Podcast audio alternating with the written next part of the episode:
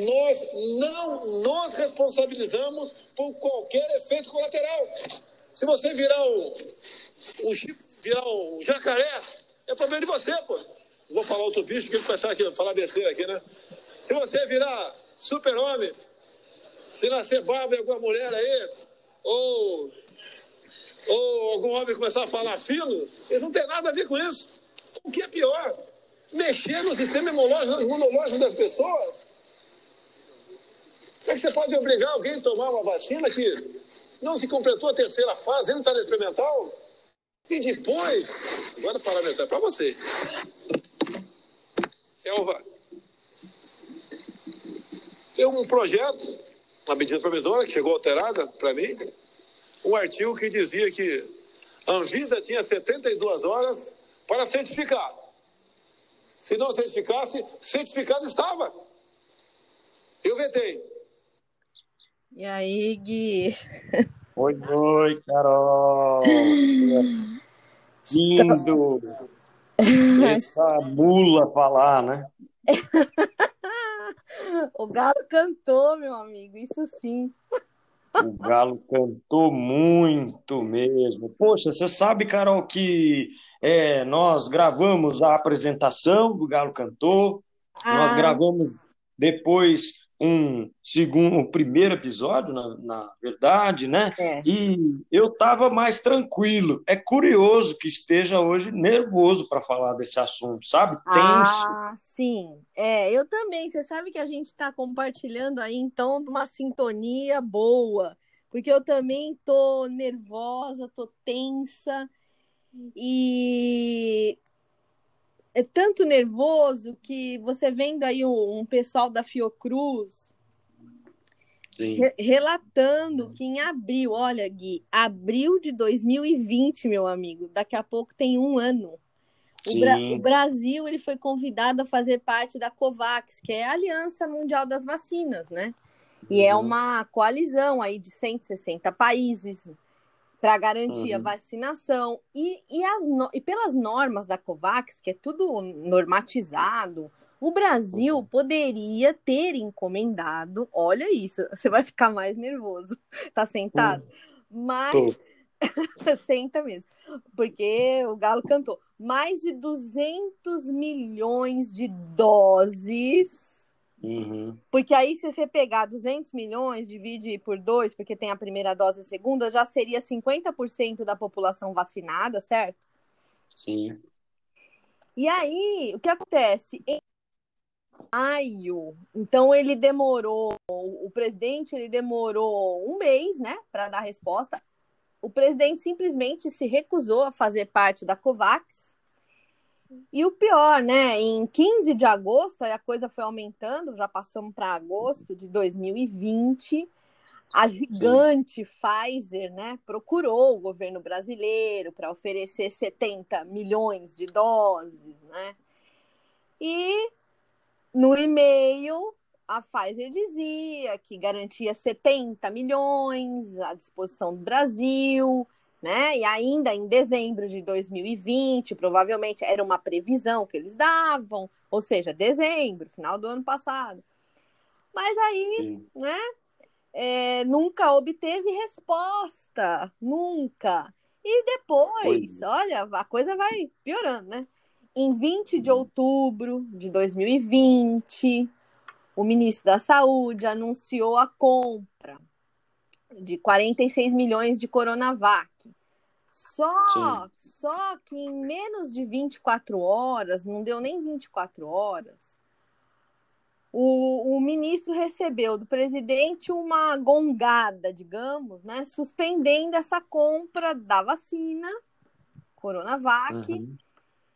E, ou seja, a gente chegou até a comemorar na semana que a primeira mulher foi vacinada, né, no, na, no HC, a compra de 6 milhões de doses. Mas, ora, sim, a gente vai ter que lembrar que ele negou os 200 milhões, ou seja, 6 milhões de doses dá para vacinar um. Olha isso, Galo cantou hoje mesmo, hein? 1,4% da população. Se ele, é, nossa, meu amigo, se ele tivesse aceitado e entrado em acordo, tanto com a COVAX, que é a Aliança Mundial, tanto com a Pfizer, aí somando, vamos somar. A matemática, que é a logística do Ministério não, não funciona bem, mas a gente vai somar aqui rapidinho.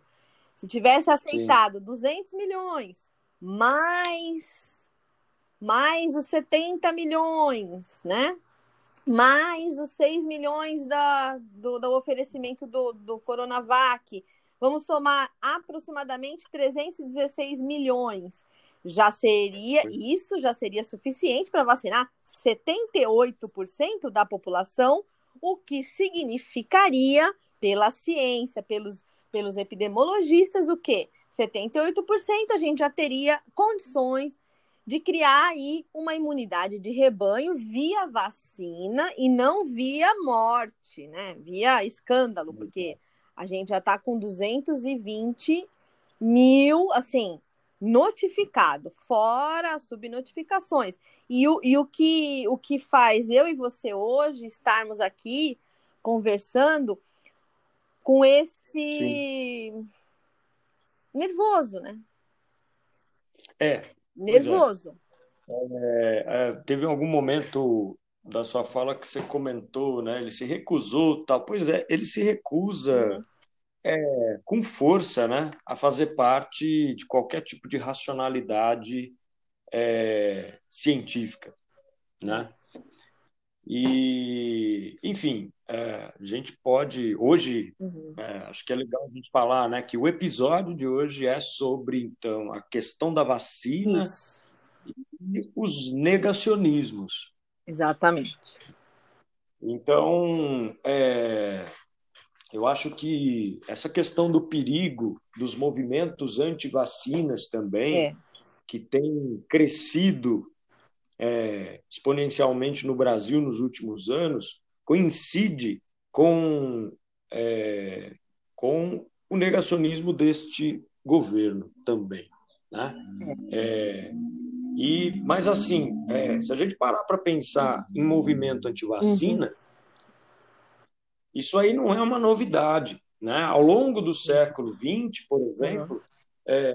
O Estado brasileiro enfrentou inúmeras vezes desafios para a mobilização da população, para fomento à adesão a campanhas de vacinação e por aí vai, né? Então, é, a gente tem, por exemplo, os pesquisadores da casa de Oswaldo Cruz, né? E depois eu vou falar mais à frente de Oswaldo Cruz quando uhum. for é, tocar no assunto da revolta da vacina certo. de 1904, mas, enfim, alguns pesquisadores da casa de Oswaldo Cruz é, chegaram a publicar é, recentemente, eu vou ver aqui até se eu consigo pegar a data dessa publicação. Tá.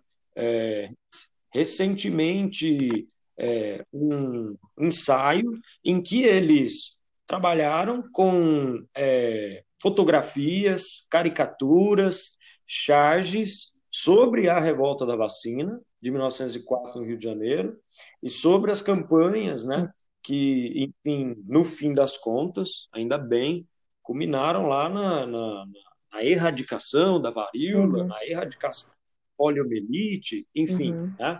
Dentre, dentre essas charges, dentre é, é, é, as caricaturas, fotografias e tal, fica bastante claro é, é como que o uso é, dos meios, dos veículos de comunicação da época foram importantes para essa conscientização a respeito de um programa de imunização contra doenças é, que possam ser consideradas assim evitáveis. Uhum. Né?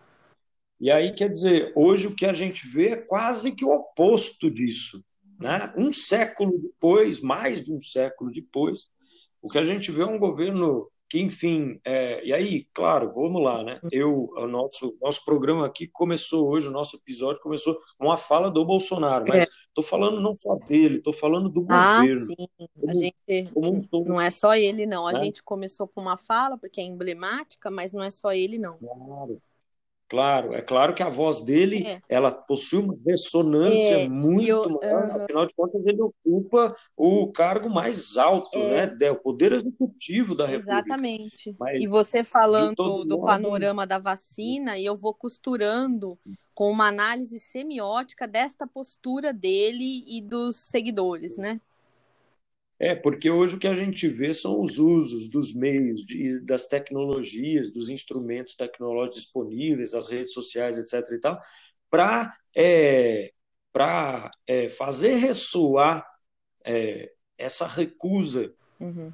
do, do, do, governo Bolsonaro a fazer parte. Né? Então não é à toa que os movimentos anti-vacinas é, anti-vacina têm crescido. Né? É. E, e aí, quer dizer, a gente se vê atravessado por uma pandemia como essa da, do, do coronavírus e, meu, para onde é, vamos se a galera não tiver a mínima consciência política e social, política aí entendida no sentido mais amplo, para pensar no outro. Afinal de contas, você não usa máscara para se proteger é. ou para, sei lá, não, você usa máscara pensando no outro. Exatamente. Né? Bom, enfim, mas é, você ia comentar né, sobre o discurso é, de um ponto de vista semiótico. É, eu, né? Isso, eu vou costurar um pouco o discurso e aí eu vou retomar o último fio do, do outro podcast que faz parte da análise, continuando para chegar hum. na, na, nessa postura. No, no outro episódio, é, eu cheguei a comentar que se a gente for lembrar, Gui, vamos fazer como como você também é um historiador, eu vou acompanhar o fio do passado um pouquinho. Eu vou fazer um giro no passadinho recente. No passado, no passado Legal. recente, vamos imaginar uh, a semiótica como construção figurativa, e eu vou analisar campos figurativos, né? Para poder chegar no negacionismo.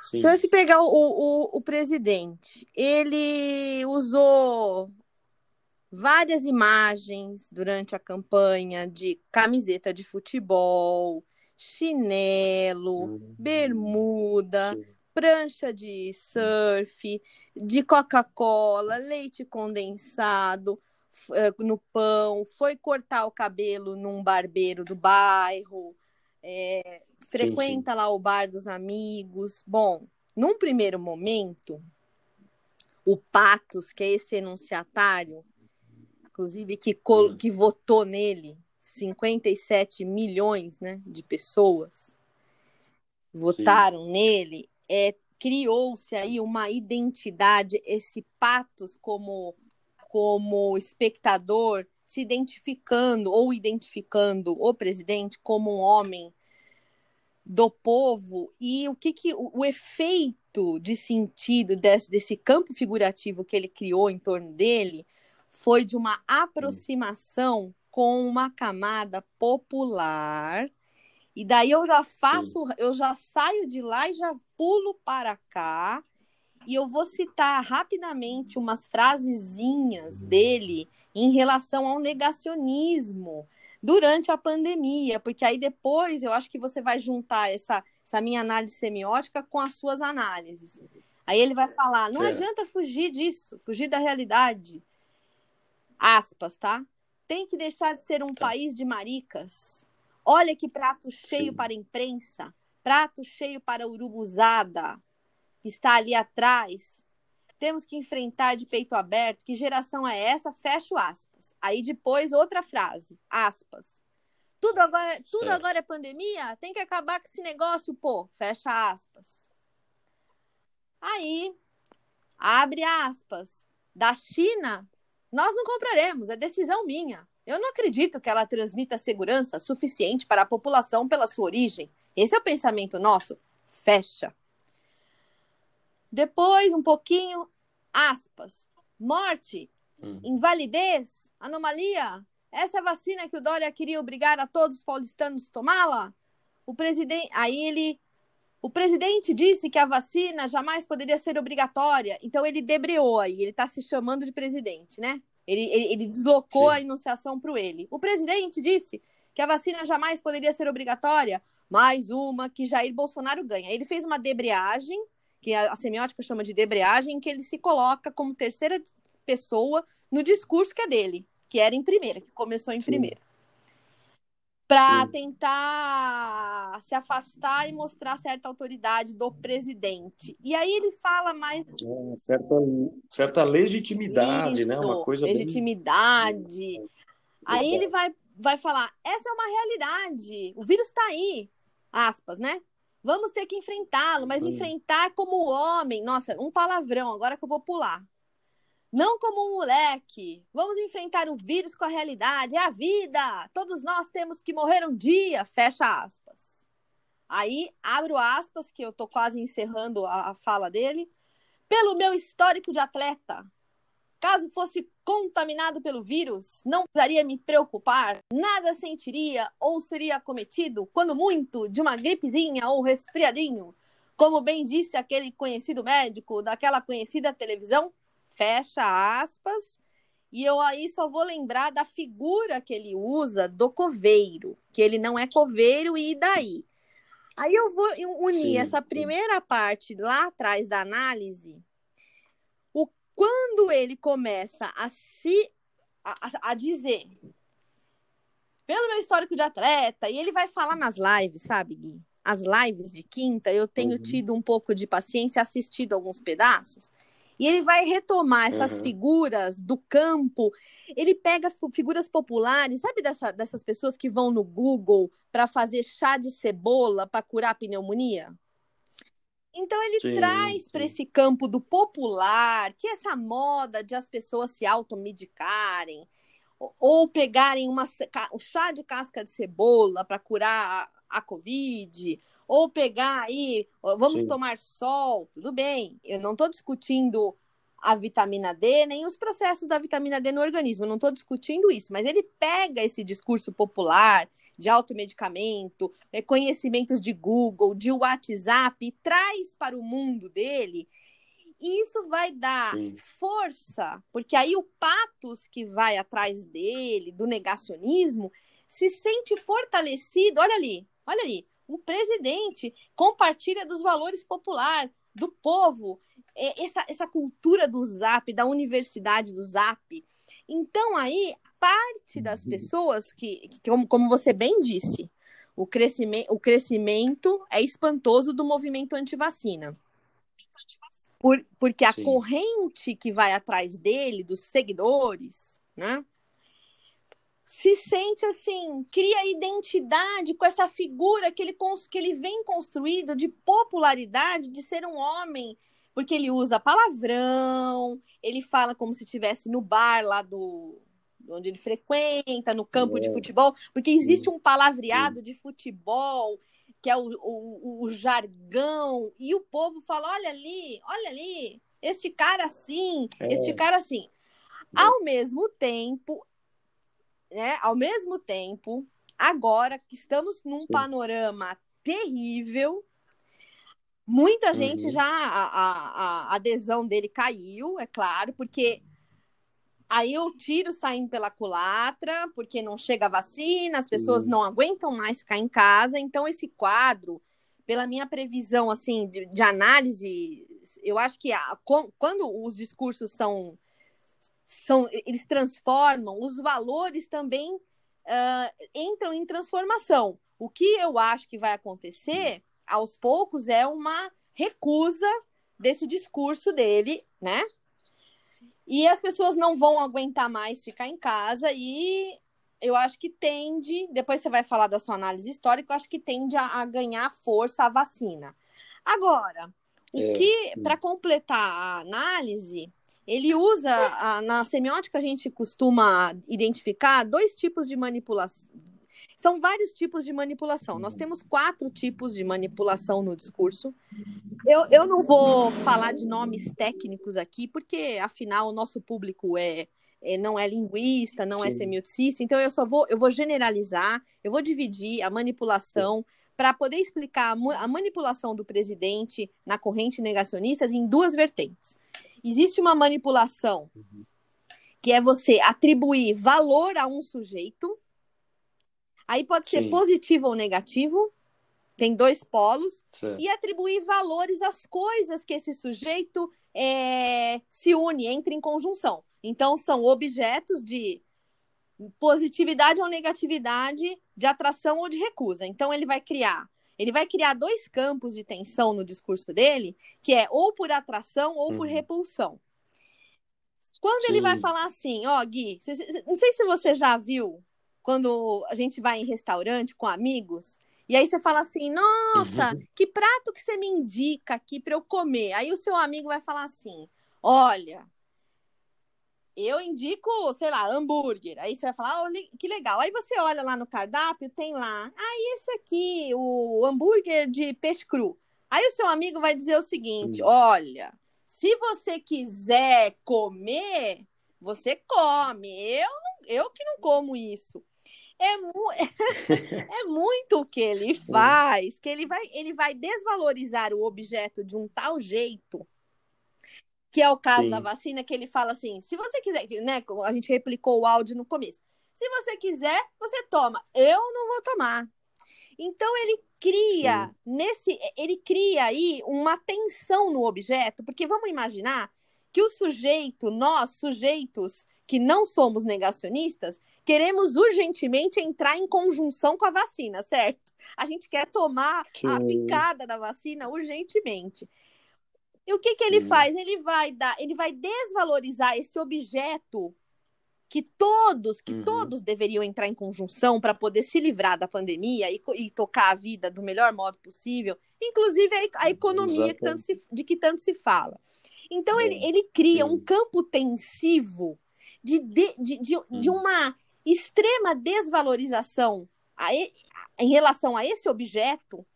Se você quiser tomar vai virar, ah, eu não tomo, porque vai que vira jacaré. Então aí ele começa a criar cenas, uma encenação totalmente disfórica para o, o, o enunciatário, que é virar jacaré, criar barba. Mulheres, ele fala, mulher vai criar barba, o homem é, vai ficar com sim, a voz não sim. sei o quê. É, lá, lá, lá. Então ele é. vai. São todos, é, são todos, é, é, digamos, exemplos, né, que ele dá essas uhum. escolhas é, nada é um acaso, né? hum, né? É sempre em confronto com campos nos quais ele, é, ele é, fala. Os valores, isso, os valores homofóbicos, os valores, os, os preconceitos. Você percebeu? Eu não sei se você reparou que ele queria falar um outro animal ali no começo. Ah, é, sim, é, sim. Então, aí o discurso racista, né? Então, é, eu, o que eu quero dizer é que no, no, campo semântico cria uma tensão tão grande e aí circulam-se milhares de mensagens desse tipo do, negando, falando que vai virar jacaré, que vai mexer com, com, com sim, RNA, sim. DNA, é tudo, tudo bobagem, tudo, tudo, tudo mentira, começam fake news. Vai chegar lá no zap, olha a estratégia, não é? Chega a voz, como ele fez é. nas eleições, a voz do presidente falando com com o comi, com o discípulo diretamente de um WhatsApp. Olha que, que proximidade que ele criou com é, esses é, é. discípulos, é. que campo de aproximação que esse homem, que vínculo afetivo que ele quer criar. E aí ele espalha é. essas, né, os, o, o, o, discurso negacionista, depreciando o objeto. O, o, enunciatário, como sujeito que deseja, ele vai recusar, porque afinal ele não quer virar jacaré. Tudo bobagem da, da fake news, é claro, que a gente está falando aqui é análise, né? E aí ele vai, ele vai criar subterfúgios num campo, num outro, num outro campo é, aí, digamos, numa outra. Eles falam muito em narrativas, mas eles não entendem da narrativa como a semiótica, a história entende. Então, eles vão criar o quê? Eles vão criar subterfúgio, ele está criando um bom subterfúgio para a extensão do vírus, que é todo o discurso negacionismo. E, ele, e, e, uhum. e o uhum. pior, ele está dizendo: olha, por trás disso existem vários comentários no uhum. Facebook da corrente negacionista, dá medo. Eu não sei se você já viu que o vírus serviria para dignificar o homem, para limpar a população, como como dilúvio, é, é, um darwinismo cristão, é uma coisa misturada é. na religiosidade cristã que dá até medo, né? Sim, é, eu acho que a gente está falando de uma, de uma atmosfera, né, Carol, Uhum. que foi se formando também, até mesmo antes, né, do Bolsonaro chegar ao Uhum. poder, é, com a desvalorização, a falta de investimento, é, a- o sucateamento, vamos dizer assim, da- das universidades e da pesquisa Sem científica dúvida. que muito contribuiu né, para abrir terreno para esse tipo de atmosfera depois. Então, olha, não escuto o que esses cientistas estão dizendo, não, porque esses caras são tudo vagabundo, né? Bem o jeito, né, que ele fala, né? É. Esses caras estão tudo aí querendo mamar nas tetas É. do governo, mas vai acabar a mamata, né? E não sei o quê, e blá, blá, blá. E aí eu lembro que é, isso aí que você está falando é, tem a ver, né, com você vê, no início da campanha dele, desde o Uhum. início, era possível escutar muitas pessoas, inclusive próximas, né? Não é dessas coisas que a gente ah, diz que diz que existe, não, não, é pessoas próximas dizendo ah, mas ele parece uma pessoa, um homem autêntico, Uhum. né? É um homem que fala o que pensa e por aí Uhum. vai, né? E então quer dizer, e aí é, é, Acho que a filósofa judia alemã Hannah Arendt concordaria com a gente, né? Dá medo desses homens É. comuns. Dá medo, Uhum. né? Dessa banalidade do mal do burocrata, Nossa. né? Que depois vai dizer assim: olha, eu não tenho nada a ver com as milhares de mortes da pandemia. Quando eu fiz o que fiz, só estava cumprindo ordens, porque vamos lembrar de novo, né, que eu não estou falando só do Bolsonaro, eu estou falando do governo Bolsonaro. Né? Então, mas enfim, é, Não, desculpa, imagina. E, e a- Não, imagina, Eu- é ótima essa nossa conversa, que é um bate-bola mesmo, um, É. um- um bate-volta Sim, muito sim. bom, porque aí você vê, É. né, Gui, a questão do darwinismo cristão que, que é impregnada nessa corrente negacionista, que, como você falou, não é só É. ele, claro, não, não vamos pegar uma pessoa como É. bode expiatória, mas toda a, a, a, a, turma, A toda a né? turma. É, e aí vai, aí debaixo do discurso tem assim, olha, quem é que morre na lógica, na lógica mais direta dele? O que que ele entende? Ah, temos que isolar. a- Quem Uhum. tem comorbidade fica em casa, quem é idoso fica em casa. Pera um pouquinho. O- ah, ele é tem um discurso gordofóbico grande que vai falar do Sim, sedentarismo, sim. dos obesos. É, é- é até a gordofobia está presente no negacionismo. Porque questão do é histórico de isso, atleta, porque como né? se É. puder, é como se pra, na cabeça, da, na visão negacionista, é como se essas pessoas valessem menos na cabeça deles. E aí, assim, Exato. olha, é, vão morrer porque não evoluíram. É como, como tá entendido aí no discurso. Cê- quando ele, quando a- abro aspas Sim. de novo, é maricas, ele fala, fecho. Então, quer dizer, se, se, se morre, então é porque não evoluiu? E, a- e aí é, viram auxiliares do vírus, né? Tanto ele quanto o grupo lá do governo, o ministro, viram auxiliares do vírus que vai criar uma tensão social. É, o inimigo do Zé Gotinha, além de tudo.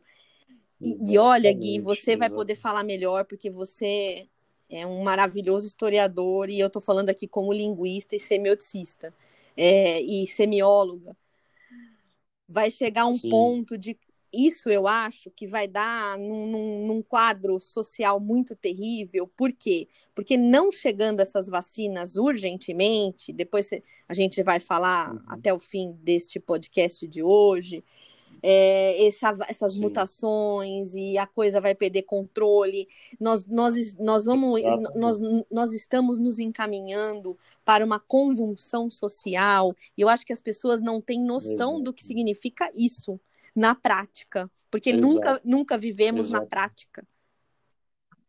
É, e, e eu acho legal lembrar que o Brasil ele é uma referência no mundo em imunização. Mas, por outro lado, como a gente estava comentando desde o início aqui, essa tal da hesitação vacinal, que é um termo é, que a Organização Mundial da Saúde, inclusive, utiliza, essa hesitação, esse, esse, é, é, esse desconfiar né, da vacina, cresceu muito nos últimos tempos e não à toa. E aí, antes até de falar um pouquinho é, dos motivos, né, que eu penso que são aí os principais motivos para essa hesitação vacinal, a OMS ela define esse conceito, é, a OMS, como todos nós sabemos, a Organização Mundial da Saúde, né, define é, esse termo de hesitação vacinal como a relutância em se vacinar, apesar da disponibilidade da vacina. E é, então, quer dizer, ao mesmo tempo que não é uma novidade, o crescimento, como eu disse lá no início, né, o crescimento exponencial mesmo, né, nesses últimos tempos dessa hesitação assusta e preocupa, né, ou deveria preocupar, né? É. Enfim, é, para você ter uma ideia, a Organização Mundial da Saúde fez é, um plano é, para os anos de 2009, 2019 é, até 2023. E dentre esse plano, dentro desse plano, essa hesitação ao lado da poluição do ar, ao lado das mudanças climáticas, ao lado é, do ebola, da, é, da dengue, é, HIV, é, enfim, foi listada como um dos dez maiores riscos à uhum. saúde. Né? E aí, quer dizer, a gente pode parar para pensar é, no que eu disse antes é, sobre o Brasil como uma referência é, no mundo em imunização. Mas vamos parar para pensar um pouquinho quais os fatores principais dessa hesitação. E é claro que eu diria o seguinte: penso que são fatores pessoais, e também políticos, né? Porque também a gente pode, né? Quando o eu não é político também, né? No sentido mais amplo do entendimento do termo. E aí quer dizer, o medo ele é um afeto aí nesse campo digno de nota, né? O medo que gera dúvidas sobre a real necessidade da vacina, o medo que gera dúvidas sobre o processo de fabricação, o processo de produção, né, ou melhor dizendo, dessa vacina, o processo que leva aos testes a respeito da eficácia, veja que a gente iniciou aí, e uma, um trecho da fala é, do presidente é, é, toca justamente nessa questão. É uma vacina que nem chegou à terceira fase da testagem, não sei o quê. Quer dizer, melhor é tomar então cloroquina, que hum, quer dizer, né? Qual que é a lógica? Não existe. E aí quer dizer, é o medo também alimentado aí por uma desconfiança quanto aos interesses da indústria farmacêutica e também dos governos, quer dizer, um, toda uma atmosfera de especulação sobre guerras biológicas, né? Quando ele fala uhum. da China, isso vai adiante com várias fake news. E aí, para tocar num assunto que você uhum. bem lembrou, mesmo as questões religiosas influenciam para que essa atmosfera de hesitação vacinal cresça cada dia mais. Quer dizer, a pessoa não achava que a vacina era segura, a pessoa não considerou que a vacina é, pudesse ser eficaz, ou ela até teve uma experiência muito ruim antes, uma reação a uma determinada vacina anterior, enfim, ficou com medo, não sei. É, outra pessoa disse para ela que, ó, oh, meu filho teve uma reação, um problema, quer dizer, é um pouco isso, né? Ó, vai virar jacaré, né? É, outra pessoa disse que a vacina não era segura, várias coisas nesse sentido. Uhum. Né? E aí o que, que acontece? Uh, a gente poderia aqui dizer que, de certa forma, a vacina, ou, ou melhor dizendo, o avanço desse movimento anti-vacina, ele tem por detrás disso também, não vamos esquecer né, que há, há inclusive médicos Sim. negacionistas. Né? E aí é importante dizer que talvez as vacinas hoje sejam vítimas do seu próprio sucesso, pelo fato de terem erradicado muitas doenças que mataram centenas de milhares de pessoas é, ao longo da história aí, né, do século XX, enfim.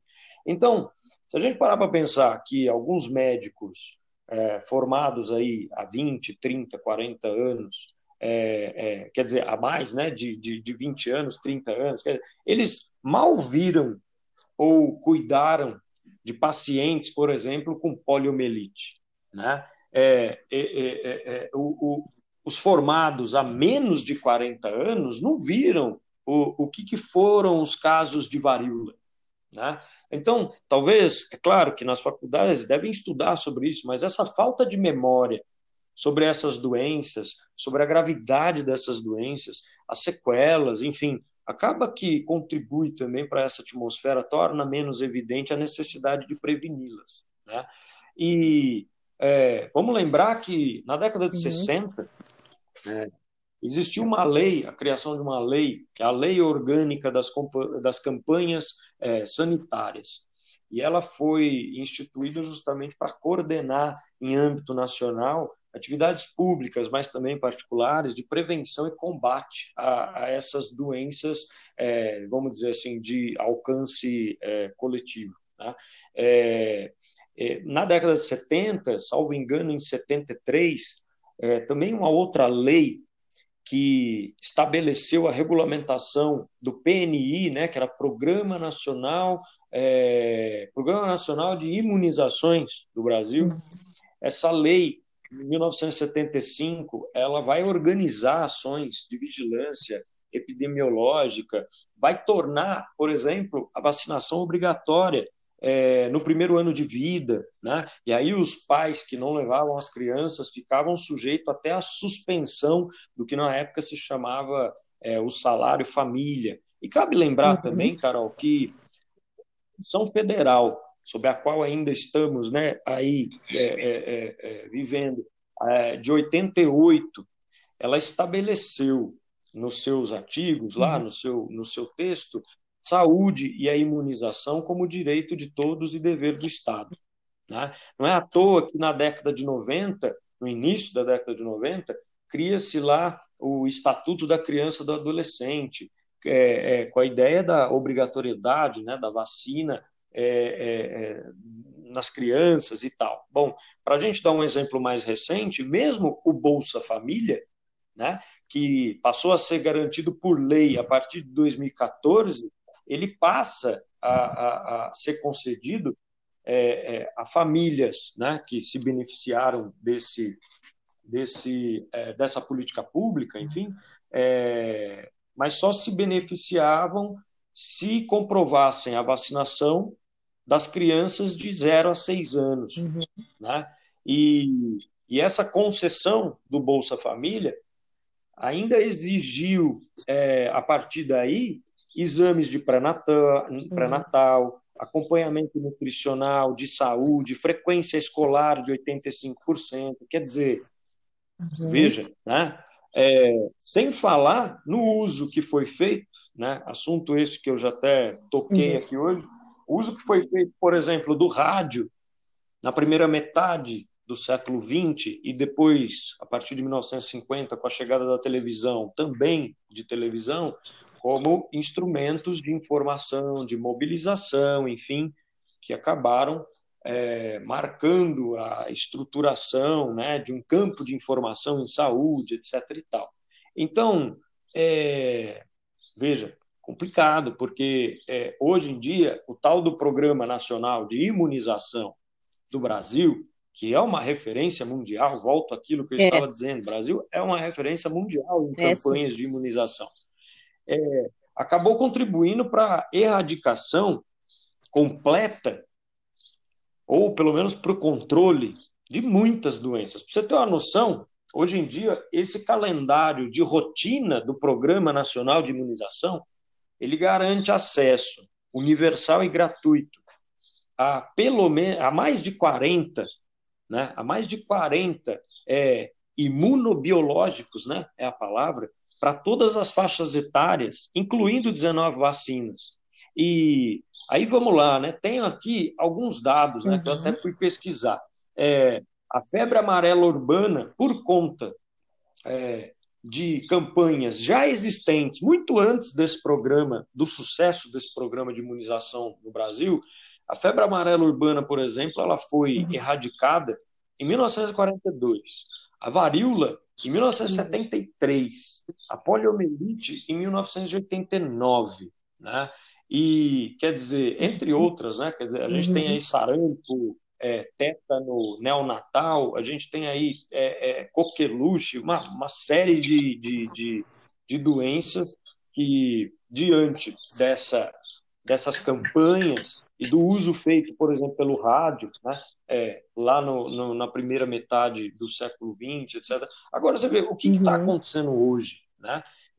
Usa isso do negacionismo, essa atmosfera negacionista, que tem, claro, a ver né, com vários fatores, nem é nosso Sim. objetivo aqui esgotar esse tema. Mas, olha, eu queria, se é, puder falar mais um pouquinho, é, eu queria puxar aqui o gancho para a gente pensar é, ah, sim, na revolta é da ótimo. vacina. E antes de você chegar tá? na revolta da vacina, eu vou contar Isso. um fato é. curioso do, do sarampo. É, ah, o legal. sarampo, é. ele, ele foi mesmo, sim, foi estipado, digamos, né? Mas como você bem uhum. disse, eu vou amarrar a sua, conver... a, a, a sua fala do começo. Você falou, olha, esse movimento negacionismo Sim. vem crescendo, não é de agora, né? Exato. E vem crescendo, a gente não sabe por quê, as pessoas começaram a simplesmente não querer se vacinar. E, e entre tantas uhum. vacinas como você bem disse aqui, obrigatórias, a, a vacina do sarampo foi uma das uhum. recusadas aí no pacote das recusas. E eu vou, posso Sim. dizer isso, que o crescimento ele veio vindo até antes do presidente, do, do atual presidente, certo? E aí, por vários sim, motivos sim. e correntes mais diversas que negam aí a vacina, não, não, não deixam os filhos tomarem, as pessoas, me, as pessoas mesmas não uhum. tomam. E aí, antes de você ir para a revolta da vacina, eu vou te contar que no ano passado, passado não, retrasado, 2018, Sim. final de 2018, eu precisei correr ao posto de saúde, correr, porque eu, eu, eu de criança eu tenho todas as vacinações né? Eu tenho, eu tenho a carteirinha, é. eu sou a louca das vacinas, né? Eu adoro, eu, eu adoro tomar uma vacina. Porque eu tenho muito medo, eu, tenho, eu sou meio hipocondríaca, então, enfim, não entra aqui em detalhe, mas é mais ou menos isso.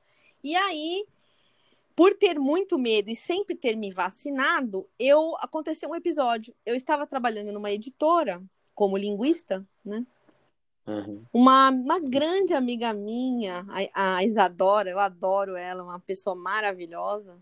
Ela chegou lá no departamento e, e falou: Olha, eu tô com suspeita de sarampo, mas ela, eu não sei, ela começou a passar mal ali e teve contato com, com alguém. Eu não sei se ela estava com suspeita ou se só teve o contato, eu só sei que a decisão dela foi tomar a vacina. Uhum. E a nossa, que, que, quem, quem esteve ali em contato com ela também decidiu, porque ela, ela não sabia se ela poderia estar ou poderia não estar, porque afinal são microscópicas as, as, as infecções via vírus e bactéria, não é? E aí só Sim. sei que eu fui correndo ao posto ela dá muita risada disso, a Isadora, porque ela também foi, né? Mas ela dá muita risada porque eu acho que eu fui no mesmo dia, assim, fui correndo, né? E aí eu levei o Saulo também e nós tomamos para você ver que esse negacionismo chegou ao ponto de, de, ressuscitarem o sarampo, que era uma coisa que já não se ouvia falar sim. mais. E aí a gente riu, eu tomei a vacina ah, e, e todas tomaram ali. A gente riu muito desse episódio porque no fim, todo mundo foi tomar, ninguém, ne ninguém negou, ninguém, ninguém de nós compactua do negacionismo. Mas foi assim, você vê, você vê uma coisa é, muito, sim. porque o sarampo é muito perigoso. Ele pode, ele pode sim, havia, vi, assim, como consequência máxima, ele pode cegar uma pessoa. E, sim, né? sim, sim. É, pois é, né?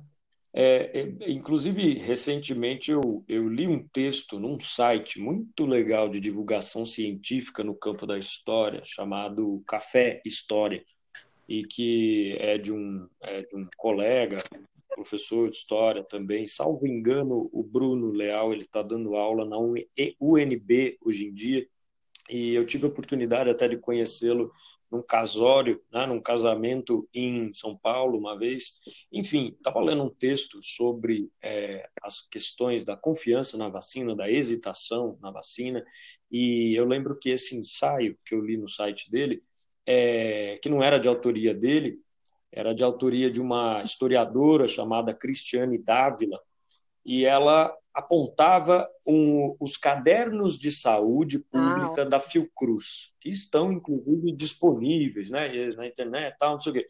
E aí, ela dizia, eu me lembro bem, ela dizia que é, os pesquisadores da Fiocruz acabaram é, concluindo num, num, num, ensaio, enfim, num estudo cientificamente conduzido sobre a confiança nas vacinas, hesitação na vacina nos últimos tempos, tal, quê, que apesar de todos os benefícios da imunização, essa hesitação em vacinar, né, aquilo que a OMS chamou de, é. de hesitação vacinal, né, é, para falar aqui de um termo que eu já havia mencionado, é, tem é, tido uma tendência crescente nos últimos tempos, associada justamente ao ressurgimento dessas doenças evitáveis por vacina, como sarampo, como é. poliomielite. Né? E aí, quer dizer, é, eu me lembro de a Cristiane Dávila, essa historiadora, dizer que é, níveis mais baixos de confiança nas vacinas é, faziam com que, quer dizer, quanto menor a uhum. confiança nas vacinas, e por inúmeros motivos, né, é, maior essa hesitação, o que leva, veja uhum. a gravidade disso, né? O que leva menos pessoas a, vacina, a se vacinar ou mesmo a levar os seus filhos para é. tomarem vacinas. E aí, nesse estudo, inclusive, ela apontava um seguinte, com base nos pesquisadores da Fiocruz, que é, a crise política e econômica que culminou no impeachment do governo em 2016, o impeachment da ex-presidente uhum. Dilma Rousseff, acabou coincidindo com o aumento de doenças transmitidas é, pelo Aedes uhum. aegypti, né, como a dengue e a zika, e quer dizer, isso aí eles acreditavam, os caras da Fiocruz, né, os pesquisadores, que é, porque a, a, eliminação desses criadores de mosquito, tal, como uma medida preventiva, né, acaba sendo um esforço colaborativo, vamos dizer, entre governo e a, e, e a sociedade civil. Né? E aí, nesse período, a, a, a, especulação né, era assim, né? a hipótese era assim, olha, é, nesse período, a resposta à epidemia de zika, de dengue e tal, ela acabou sendo prejudicada pelo baixo nível de confiança da população no governo. E aí, claro, são outros 500 o porquê da baixa de confiança Sim. da população no governo. Né? Não é à toa que é, é, esse impeachment foi é, chamado Sim. de um golpe é, é, parlamentar, midiático, é. judiciário, Exatamente. Etc, foi um, foi um Mas, enfim, golpe na presidência. Foi um golpe. É, exato, né? É, pois é, né? Então, e para pegar o gancho aí, quer dizer, vamos lembrar é, agora para falar da, da, é, da obrigatoriedade da vacina para crianças e tal, por exemplo, é, contra varíola, foi a partir de 1837. Você vai entrar na revolta da dizer, vacina primeiro... agora? Ah, então peraí que o Galo vai é, cantar. É, podemos? Vamos.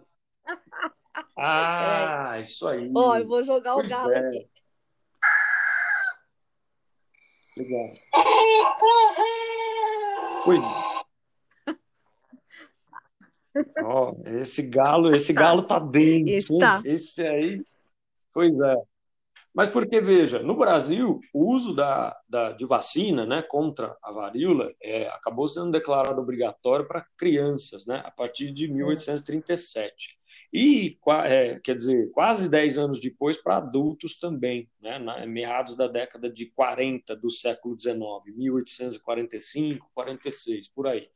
Mas essa, essa obrigatoriedade, essa determinação, essa resolução, acabava que não era cumprida, porque é, a produção dessa vacina, né, em escala, digamos, industrial, ela só começa um, bem mais adiante, né? lá pela década de 80 do século XIX. É, Bom, é, em 1904, segundo um artigo disponível também é, por pesquisadores da Fiocruz, né, chegava a 1.800 o número de internados devido à varíola no Rio de Janeiro, capital, né, então capital, é, no Hospital São Sebastião. Bom, Mesmo assim, é, as pessoas morriam de medo de tomar, né? porque girava também. Fake news também não é uma criação do governo Bolsonaro. Fake news existe faz tempo. Né? Enfim, agora a gente está vendo uma exacerbação dos usos midiáticos para divulgação de mentiras. Mas, enfim, naquele tempo também tinha. Né? E as pessoas, as camadas mais populares, acabavam rejeitando essa vacina, que consistia num líquido de tumores de vacas né, que estavam doentes. Né? É, é, curioso, né? Essa coisa do, bom, do, é, do, do gado. Né? Mesmo, curioso. Esse, é, esse campo é. semântico aí, bovino. que o gado é, é, o nosso galo canta e o, e o gado o gado tá mugindo. mugindo aí, né? O tá, tanto né? de alfafa né, É. que se comprou. É, pois é. E aí, naquela época, quer dizer, né, havia um boato de que quem se vacinasse não virava jacaré, mas ficaria com feições bovinas. Nossa, Olha que absurdo. né? Mas quer dizer, vamos entrar, vamos entrar aí, é, de fato, no que ficou conhecido como revolta da vacina, né? Quer dizer, trata-se de um movimento de resistência popular contra a vacinação obrigatória, né? É, é, é, é, instituída pelo governo pelo governo lá no Rio de Janeiro, então capital federal, enfim, e essa foi uma das maiores revoltas urbanas, né, ocorridas naquele momento. Quer dizer, o Rio de Janeiro naquele momento ele contava com mais ou menos umas 800 mil pessoas, 800 mil habitantes. E claro que uh, era complicado as questões de saneamento básico disso, daquilo, tal, e a cidade ela era era é, era constantemente assim vítima de surtos, uhum. né, de malária, de, de, de tifo, tuberculose, febre amarela, uma série de doenças. E aí na tentativa de pôr fim a isso, né, é, o presidente à época, o Rodrigues Alves, ele convoca o Oswaldo Cruz, falei, né, que voltaríamos a falar do Oswaldo Cruz, que era um médico sanitarista, né, que de imediato ele coloca em marcha um ambicioso plano, né, de saneamento, de higienização da cidade e tal. Só que as medidas de controle é, foram um pouco assim, vamos lá, né, controversas, né? Bem, é, o governo podia nesse momento invadir a casa das pessoas, a questão da obrigatoriedade da vacina é, e da sua resistência era uhum. em relação a isso. Porque, claro, existia lá o boato, mas as pessoas não estavam se recusando a tomar vacina, no fundo, no fundo, porque tinham medo de virar jacaré, tinham medo de virar, sei lá o quê, eh, ficar com feições bovinas e tal. Isso daí é um pouco, uhum. né? Existia, mas é um pouco assim, Nossa. é o de menos, digamos, né? A resistência popular, ela se dava sobretudo por causa dessa disciplinarização da população à força. E não era de qualquer camada, era da camada pobre.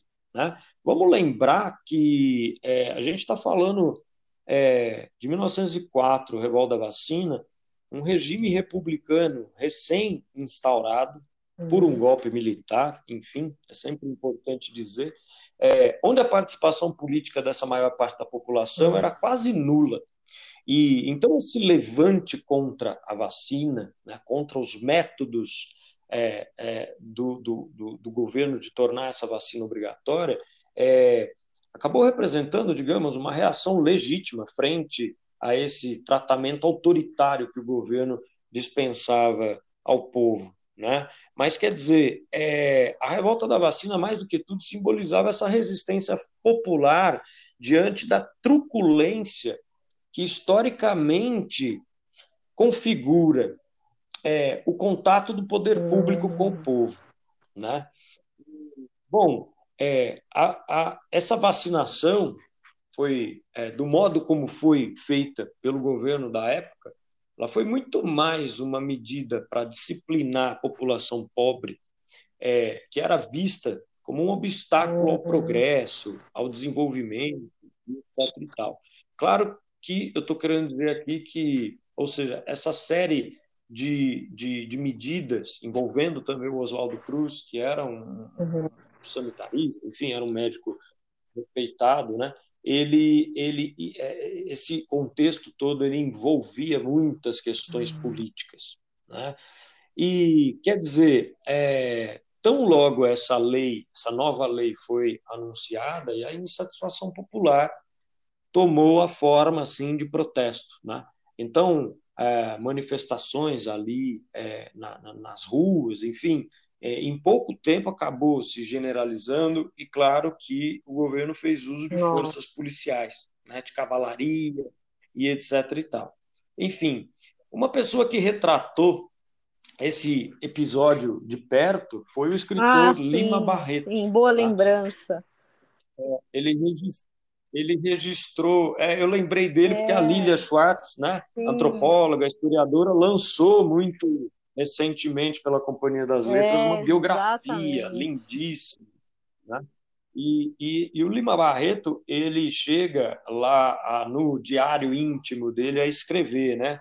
Vamos abrir aspas aqui. Ele escreve o seguinte: a polícia arrepanhava a torto e à direita pessoas que encontrava na rua recolhia-as às delegacias, depois juntavam na Polícia Central. Aí, violentamente, humilhantemente, arrebatava-lhes os cós das calças e as empurrava num grande uhum. pátio. Né? Fecha aspas. Né? Enfim, é, então, assim, é, em novembro ainda, no dia 16, essa revolta acabou sendo sufocada né, pela polícia. Né? é, é, é, e, claro, mais de 100 feridos, mais de 30 pessoas mortas, é, mais de 400 pessoas foram deportadas para o Acre, enfim, quase mil pessoas foram presas. Quer dizer, essa truculência do poder público. É, então, eu acho importante é, contextualizar isso, porque me parece que hoje em dia Bolsonaro e seu governo fazem uso, inclusive, desse episódio, desse acontecimento histórico, que tinha lá as suas particularidades, é, para hoje dizer o seguinte: olha, a população não deve ser obrigada a se vacinar. Né? Como se ele estivesse do lado e depois povo, eu vou aproveitar digamos. essa sua fala para no final amarrar esse discurso da liberdade do ponto de vista da semiótica. Exato. Exato. E aí, quer dizer, como se ele estivesse do lado do povo, como se ele tivesse é, seguindo lá a linha discursiva da construção de uma imagem, é, não diria populista, é, diria, a não ser que seja um populismo fascista. Peço licença para usar esse termo, né? mas enfim, que caberia também matizar aqui, pensar suas variantes, etc. Né? Mas enfim, grosso modo é isso. E ele faz uso desse episódio, desse acontecimento histórico, é, para reforçar essa imagem de que, olha, gente, o presidente está do lado do povo, o presidente pensa no seu povo, vocês devem ser livres para escolher usar a máscara ou não. A mídia é golpista, a mídia é que criou. Quer dizer, como é que é? Teve uma, até uma frase dele que ele falou, né? Esse vírus, esse vírus que. É, como é que é? Que se potencializou ah, por é, causa é, da mídia. Cara, como, como pois assim? Pois é, como véio? assim? Como assim, né?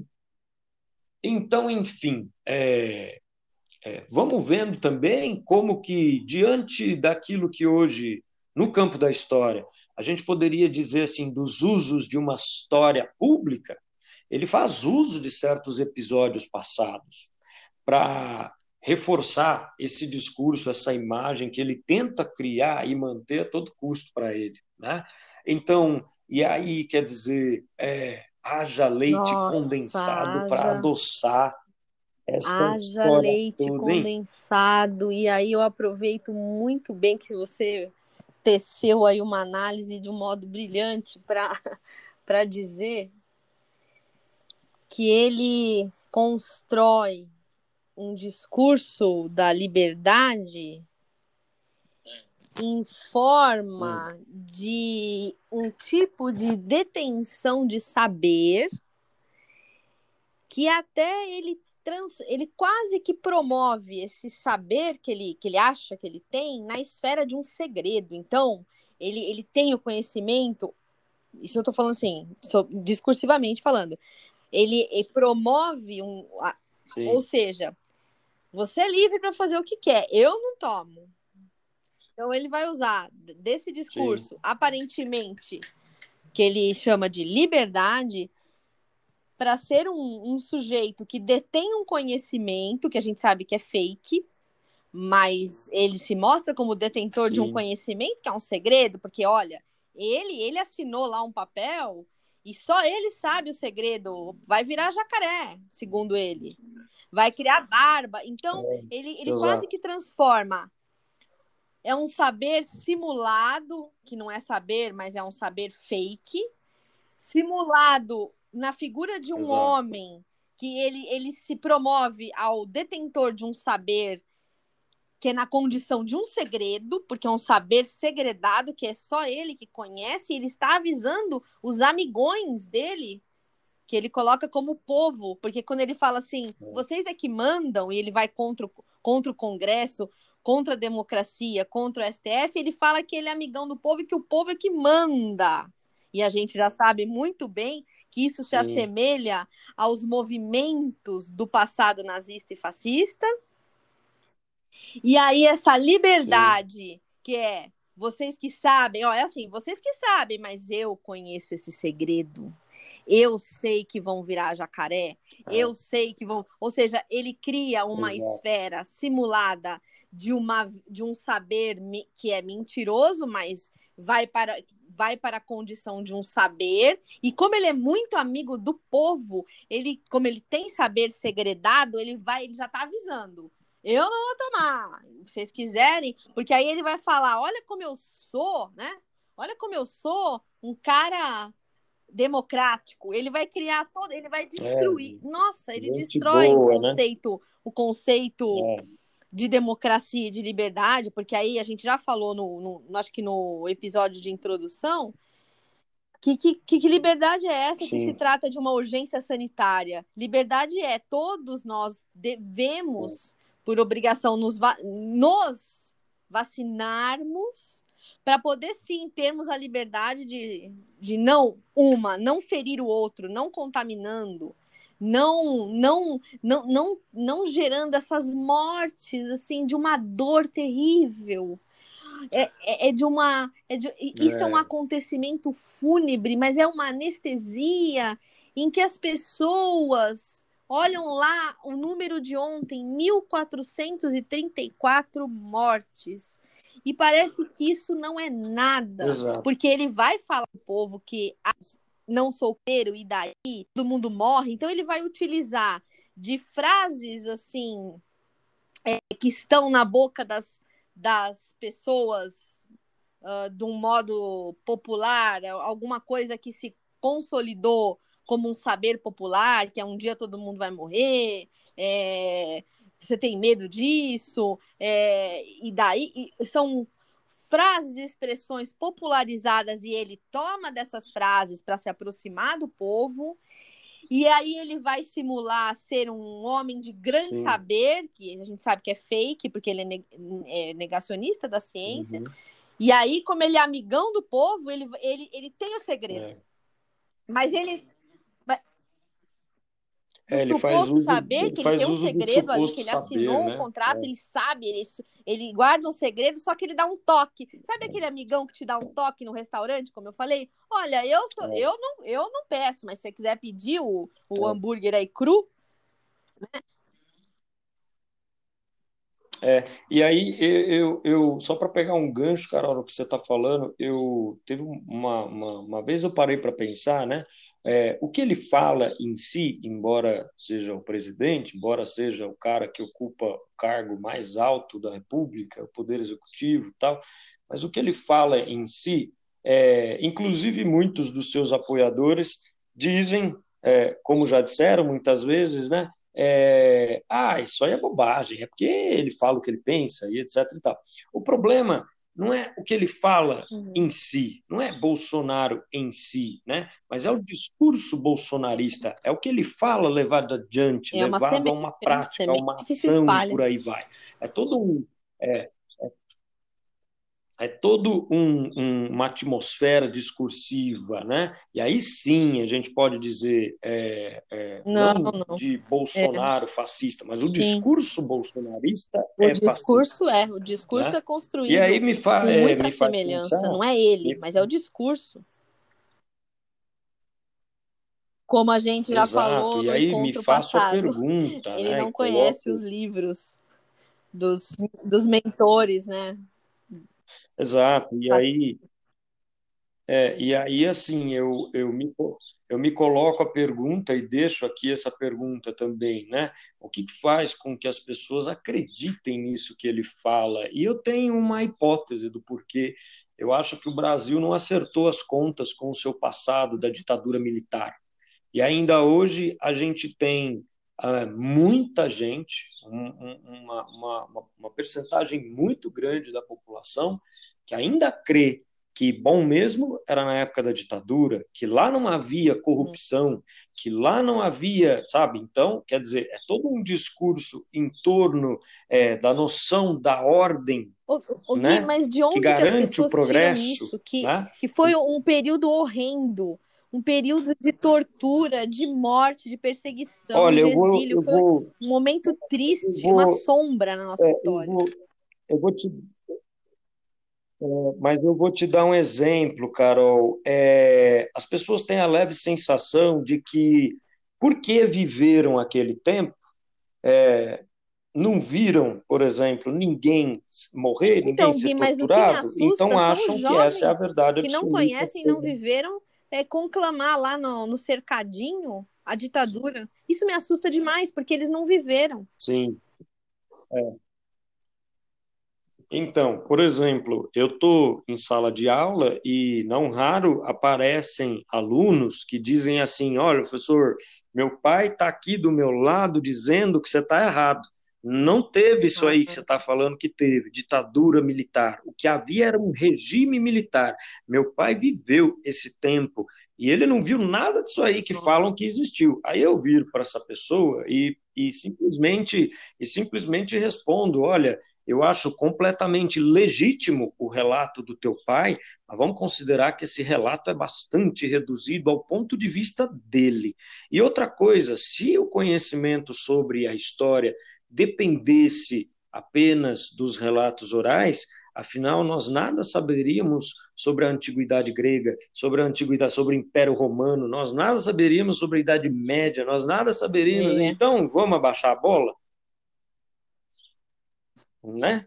Porque é, não dá, né? Essa questão da testemunha ocular é um campo de problematizações científicas no É, campo e para amarrar uma coisa que não eu é de hoje. que eu acho que é importante, nós temos aí, aí eu vou, vou, vou, vou voltar à semiótica para amarrar, para não ficar aberto uma coisa que eu não posso esquecer. Tem um campo tensivo, tem um campo tensivo Hum. entre dois programas narrativos paralelos.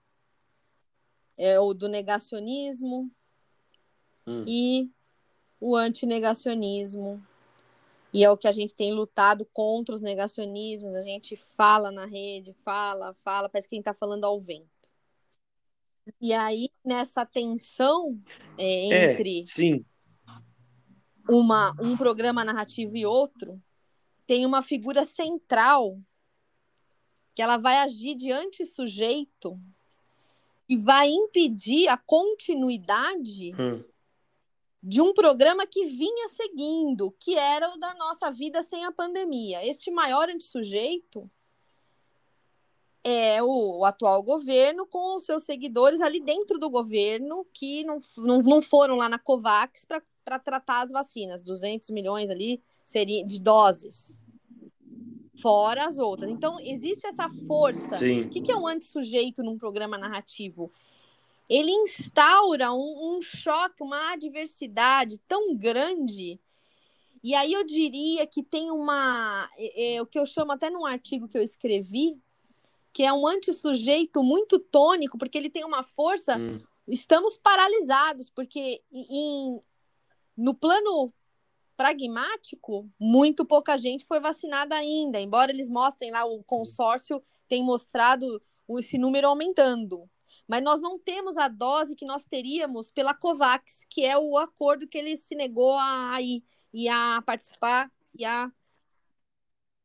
É, porque, inclusive, inclusive para retomar as contas lá, se você pegar a quantidade que já foi vacinada, deve estar tá faltando é, só, olha só olha que 208 milhões anti, de brasileiros. sujeito que é de valores né? negacionistas, e, e, ele tem, e infelizmente está na condição de presidente e de seus aliados no poder, ganha uma força, ele tem esse antissujeito Sim. uma intensidade tônico, né? Tônico, porque é intenso, porque ele, ele, ele ocupa um lugar, o antissujeito. Aí, quando eu falo antissujeito, é um conjunto de atores no discurso, entre eles é o presidente, ministro da Saúde e outros agregados, ocupa tamanha, porque está ocupando um cargo Sim. onde se, se aprova, se veta, para você ver que estar no poder intensifica o antissujeito, porque já se negou o acordo, o acordo que era importantíssimo ao Brasil, que é COVAX. E, e do outro lado, qual que é o outro programa narrativo que está enfraquecido? É o, é o, o nosso, o antinegacionista, o da ciência, nós somos, sim, nós somos da, da, da pesquisa, os nossos financiamentos, é. um discurso enfraquecido, um discurso e fora que nós não podemos ir para a rua por conta da pandemia e a mobilização na internet ela é, ela é diluída, é, a, a oposição está enfraquecida e agora tem essa é. eleição da, da Câmara. Então, junta um bololô que ganha mais, dá muita força para o antissujeito. Hum. E que participa do nosso programa narrativo Sim. antinegacionismo, é. O que acontece? Nós ficamos o quê? Suspensos, paralisados, sem a vacina, desesperados, em agonia, as mortes não é. param, é. e agora tem essa Exato. ameaça da, vari, da variante, das variâncias, das mutações. Aí, no outro programa narrativo, é. existe o quê? Ele, o sujeito fortalecido, e ele é um antissujeito muito. Ele, eu falo, não é a figura dele. Ele, eu falo a posição na, na narrativa, no programa narrativo. O, os atores são muitos, com muita força, porque estão no poder, e, no, e obstaculizando o nosso programa narrativo, que seria normal o quê? Vamos vacinar como como estava lá na, no acordo COVAX. 78%, 78% da população seria vacinada, estaríamos sim, sim. numa altura desse campeonato aqui, já quase com uma imunidade de rebanho na, por meio de vacina, e não a imunidade de rebanho massacrante, em que morreríamos muitos para ocorrer uma imunidade de rebanho, e essa imunidade de rebanho discutível, porque aí teriam as variantes e variações do vírus. Desculpa me estender nesse, nessa análise. É, porque o antissujeito ali, eu não podia deixar de mencionar Imagina. os programas narrativos em, para, em paralelismo e gera uma é. tensão, tensão tanto no nível discursivo quanto uma tensão muito mais profunda que vai convocar paixões tristes neste campo todo aí. Sim, exatamente. E pegando o gancho aí dessa série de reflexões, né? Enfim, é, aquela hora eu estava dizendo sobre a ausência do, de um acerto de contas com o passado, né? E daí ainda essa crença é, uhum. no poder dos militares em botar ordem na casa, né? E quer dizer, eu fico pensando que é, a presença de um, de um político como Bolsonaro e tudo que ele representa no poder hoje em dia é, quer dizer, abriu, abriu as porteiras tá, para que é. É, o negacionismo chegasse ao poder. Né? É, é não, não dele, só não, falo aqui fala, dele, mas do dele. governo como um todo. E, e, e, é, e, aí, e aí é interessante que em 2022, mesmo que ele venha a perder, uhum. por exemplo, mesmo que saia do poder, é, as instituições, os lugares de poder foram ocupados por muitos que, é, vamos lá, a gente poderia chamar aqui de bolsonaristas, mas que não nasceram aí com esse sentimento de negação da realidade para fazer o mundo tal como que é o seu Ah, desejo, com a eleição de Bolsonaro, já estavam aí, né? Então, é, Ah, é dizer verdade. isso para É, dizer né, é, que é um Bolsonaro é apenas um sintoma. muito É, eles mais estavam que, né? É guardadinhos apenas a ponta do iceberg, né? Porque Exatamente, porque é muito interessante que um cara desses tenha surgido no cenário político institucional, e aí sim estou falando agora do Bolsonaro, ele próprio, É. é, como uma figura antissistema, né? E isso é muito interessante. E aí, quer dizer, quais são as resultantes disso dois anos depois, né? pouco mais de dois anos já? Enfim, é, a gente vendo, Uhum. pegando aí esses dois programas narrativos, você falou, tem uma tensão e tal, não sei o quê, os negacionistas, os antinegacionistas. Quando a gente se depara com um terraplanista, você vê que no fundo, no fundo, o cara, É, ele tá achando, ele tá gozando ali do discurso dele, né? Ele tá... Por quê? Porque no fundo, ele não acredita né, que a Terra é plana, porque, afinal de contas, isso seria o mesmo que você pegar uma moeda de um real, é, mirar ela assim é, para o céu, ao lado do Sol, e dizer, bom, de acordo com os meus sentidos, o Sol tem o mesmo tamanho da moeda de um real. É isso, ponto. Né? Bom, então, eles não acreditam de fato nisso que falam, mas é, sustentam essa narrativa, esse discurso, esse discurso, é, num campo que hoje está escancarado de disputas discursivas, disputas narrativas sobre a verdade do mundo. Né? Então, é, se me permite, Carol, eu diria o seguinte: é, muita gente diz o seguinte, né? É, Bolsonaro foi eleito democraticamente, né? muita gente faz questão de lembrar isso. Então a gente tem que esperar as próximas eleições É. para mudar isso. Não, gente, não. Porque, é, vejam só, a condução do governo, pela qual ele é responsável, junto com as ações de todos aqueles que estão sob o seu, né, sob a sua, sob o seu comando, sob a sua autoridade. A condução desse governo, somada a essa gestão ou ausência de gestão, melhor dizendo, de enfrentamento à pandemia, já provaram que, no mínimo, ele não tem a, Ah, capacidade suficiente para exercer o cargo que ocupa. E aí eu digo mais, para quem acha que não, mas olha, ele foi eleito democraticamente, temos. ah, Não, olha, a democracia, ou isso que a gente chama né, de Estado de Direito Democrático, não deve de jeito nenhum Exato. se reduzir a eleições de quatro em quatro anos. Tá? É, é, há, É, há mais de beirando 60 63, pedidos de mais. impeachment contra Bolsonaro. Né? E aí, assim, e aí não sou eu quem estou dizendo, mas há várias é, investigações, análises, pelo menos, em curso sobre possíveis crimes de responsabilidade, vários crimes de responsabilidade. Eu não vou afirmar aqui que existem, porque eu não vou conseguir provar nesse Exatamente. podcast. Mas, enfim, estão em análise, né? são investigações em curso. Então, quer dizer, é, deve ser, pelo menos por causa dessas investigações, Ah, impedido de continuar no leme desse barco antes, antes que continue Ah, a afundar. Porque 2022 pode ser tarde A gente espera demais. A mais gente o espera mais E como a gente disse, nós mim. dois, Né? é, o que temos pela frente é convulsão social preocupante. A fome, a fome, a doença, a, fal- É, a falta de é, oxigênio eh, vai gerar já muita, muito problema, já Exato, é. está gerando, porque já teve falta de oxigênio. É. E como nós bem vimos, agora a va- a variante se espalhando vai, É, vai ter uma crise de oxigênio, uma crise alimentar e a convulsão social forte, É. o que preocupa. Então, você muito bem coloca o que estamos esperando. É, pois é, eu tenho, eu temo que, que eu tenho a ideia assim, né, de que é, eu temo muito que no nosso horizonte de futuro, se é que há, é, existam centenas de milhares de miseráveis, né?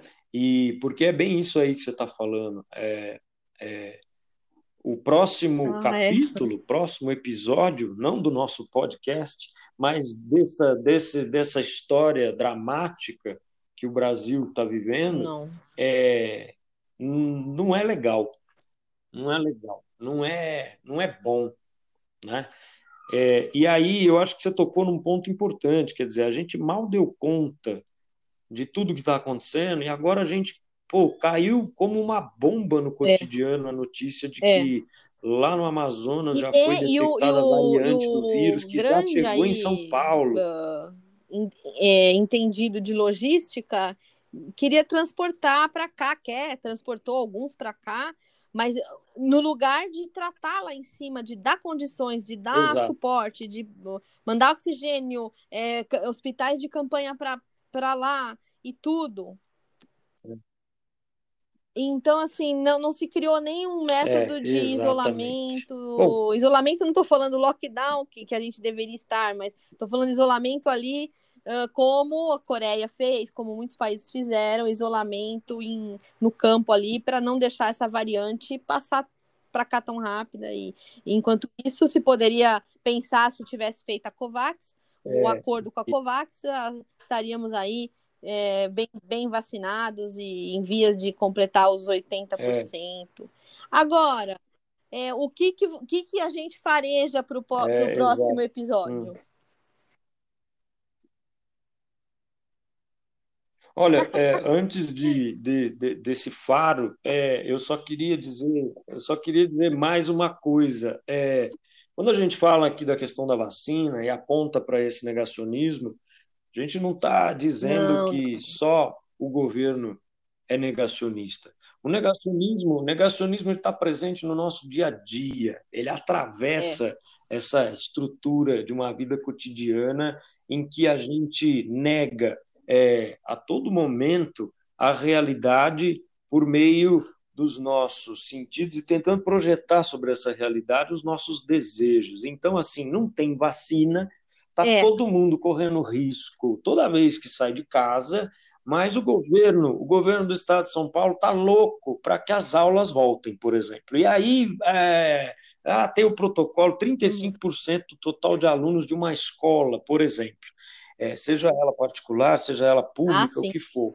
A gente sabe muito bem da infraestrutura é, rarefeita, é. enfim, carente né, de uma de uma escola pública, das particulares, enfim, as particulares têm uma condição um pouco, um pouco melhor, bastante melhor, enfim, para se adaptar. Mesmo assim, 35% de uma escola, seja ela particular ou, ou pública, é, vai dar em torno, vamos dizer, de 100, 200 alunos, depende, depende do número de matriculados, é. claro, mas vamos lá.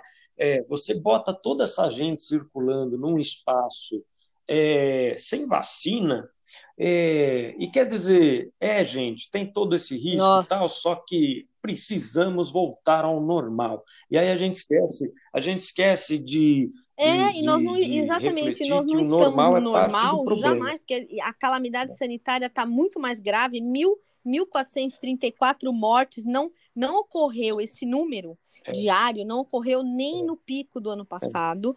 E eu acabo de receber um, aqueles torpedos do Estadão agora. É, já caiu aí, a, a, o governo entrou né, com a. Já, é, parece que derrubaram a liminar ah, parece já, que já tudo vai seguir para a escola. Ou seja, não, não é possível. É, pois é, né? Como Caetano diria, é o dinheiro que tem é, a é. força é, de construir e destruir coisas, coisas né? Não é assim que ele fala na né? Pois é. É isso. Estamos arriscados. E aí, a, a, breve, não estamos preocupados. As UTIs estarão lotadas. Estão em 70% agora, hein? Aqui. É, pois em torno é. de 70% de lotação. Agora, a hora que chegar pois a 100%, é. o que, que vai acontecer?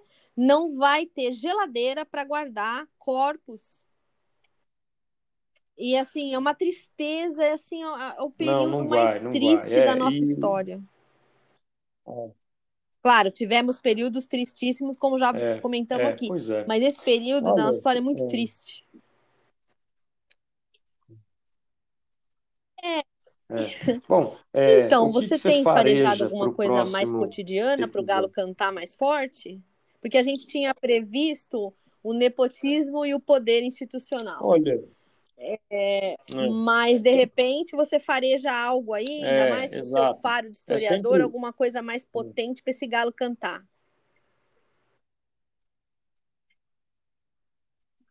É, então, é, não sei, é, não sei, ah, assim, podia. porque Nesse país pode. o Galo podia cantar todo dia, né?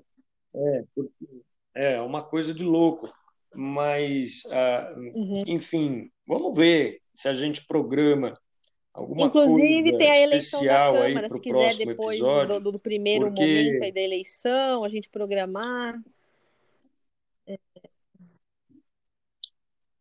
É, então, eu acho que é. cabem alguns esclarecimentos, sim, sobre é, esse, esse episódio, que talvez muita gente tenha a impressão, é, é e a é, impressão também de que isso não faz parte do cotidiano, verdade, isso está é muito distante, eu não tenho tempo para pensar e nisso. E aí a gente poderia comentar, ou a gente já vai dar um spoiler, né? comentar que na Constituição,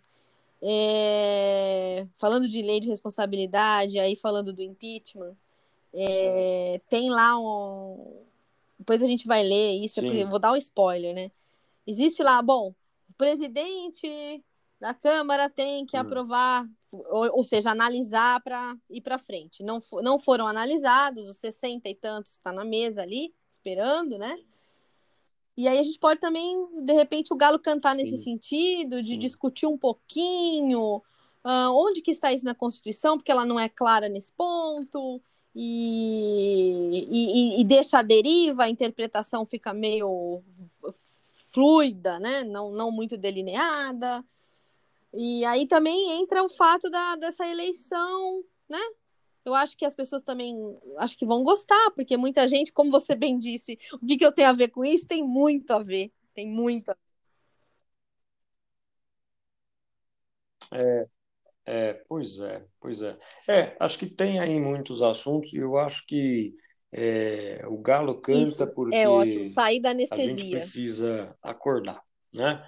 E é, exato, sair um pouco da anestesia. E, ô Carol, para a gente é, já ir aqui para os momentos finais, eu queria muito agradecer a ah, todo mundo. Eu que também ouviu, quero agradecer essas comigo. pessoas. Eu sei que foram todas. conversar com você também teve é, os nossos os nossos primeiros episódios tiveram aí uh, o, o, a apresentação tanto quanto o primeiro episódio Nossa, e eu tenho não certeza imaginava. que esse também teve uma Hoje repercussão eu... que eu não imaginava que fosse que fosse é, porque a gente vive num, num contexto é. contemporâneo de tão é, é. incentivo é, as visualidades, não, que não. não. criamos um canal é, de audiovisual, né? É, estamos aqui é. utilizando o podcast, que eu acho que é o primo mais novo do rádio, né? Nossa, então, é, então, assim, você que legal, né, meu, que as pessoas porque olha, muitas pessoas me né? procuraram, né? e, e, e inclusive tem recado para você. Até a Cíntia, uma delas que foi claramente falou o teu nome, né? Cíntia falou, você precisa falar para o Gui, porque ele arrebentou, foi ótimo. É, e aí outras, outras pessoas, muitas pessoas, eu citei ela porque ela citou o seu nome, ah, mas legal. assim, muitas pessoas a gente tem que agradecer. Para minha surpresa, eu entrei aqui é. no, no, onde a gente a, a, aloca né, os, os áudios. É assim, tem mais de 50 visualizações do último episódio Sim. só aqui, fora no fora lá no Spotify que o Spotify a gente não tem controle de visualização. Sim. Isso. É, e, e fora nas outras plataformas é, também, né, tem. né? Que eu andei olhando, tem mais umas cinco plataformas nas é quais verdade, é, a gente, a gente também está lá e a gente nem sabe direito, né? Mas é, e aí, assim, muito, muito legal que é, eu fiquei no começo preocupado até com a questão do tempo, mas muita gente é, falando assim, é olha, isso, eu tenho que pegar as, a estrada as amigas e os e amigos vou que escutando. falaram, oh, não, eu tenho que sempre fazer alguma né? tarefa mecânica, eu vou escutando. É, é, e aí coloca assim, num momento até de lazer, me disseram. É, Quando estão descansando no sofá, já liga lá, ou fazendo alguma atividade mecânica, ou construindo, como você falou, algum trajeto, indo em direção a algum lugar, guiando, dirigindo, colocam lá. Então, assim, no ônibus eu já recebi recado de gente que é, pega metrô exatamente. e ônibus e, Pô, e, vem, e vai ouvindo. Então, a gente só tem a agradecer, Gui. E agradeço a você também, que é uma parceria muito bonita. E o Galo canta. É.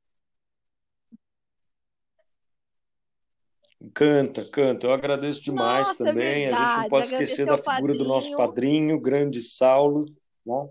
É, sem é, ele, padrinho Saulo, é, muito sem ele nada disso áudio. estaria rolando, né? Nossos, Exatamente. É, acho, que a gente, acho que a gente tem dois incentivadores. A Gabi também, que ela, oh, Carol, que ela gosta dos nossos assuntos, ouviu, deu um feedback, achei incrível. Então a gente tem um padrinho e uma apoiadora muito grande aí. É, e, e... Exato. A, a, a, Gabriela, a, a, Gabi hoje, inclusive, disse: Olha, hoje eu que escutei legal. o episódio, adorei o episódio. Ela foi ouvir hoje, né? O episódio. Que e ela legal. falou: Olha, sensacional, tal, adorou. Ah, olha, que bom, né, meu? Que bom, porque é, embora bom. seja minha parceira de vida. É ah, é, é o Saulo viu? também, é, o nosso padrinho, não... ele dirá. Ela tiver, mas ele adorou, adorou, adorou mesmo. É. Olha. Legal. Agradeço também. Um Muito beijo bom. grande. Ô, Carol, então Beijão agradeço demais. Um beijo tá ouvindo. Grande. E... Beijão para todo mundo que está ouvindo. A gente volta também. em breve, a gente combina é. aí no, no, A gente volta A gente combina breve, em né? off aqui o próximo galo. O galo, o galo tá cantando, né? Canta, canta, canta. Isso. Ah, eu, eu, eu você quer colocar, você quer colocar ver, o galo aí para cantar? cantar? Aí eu porque ele tem variações sonoras esse nosso galo aqui. Aí eu ponho o galo para cantar e você desliga. Ah, Vamos maravilha. ver como é, como é que ele vai cantar esse galo eu encerro. aqui. Beleza, então. Beijão para você. Beijão. Falou, beijão.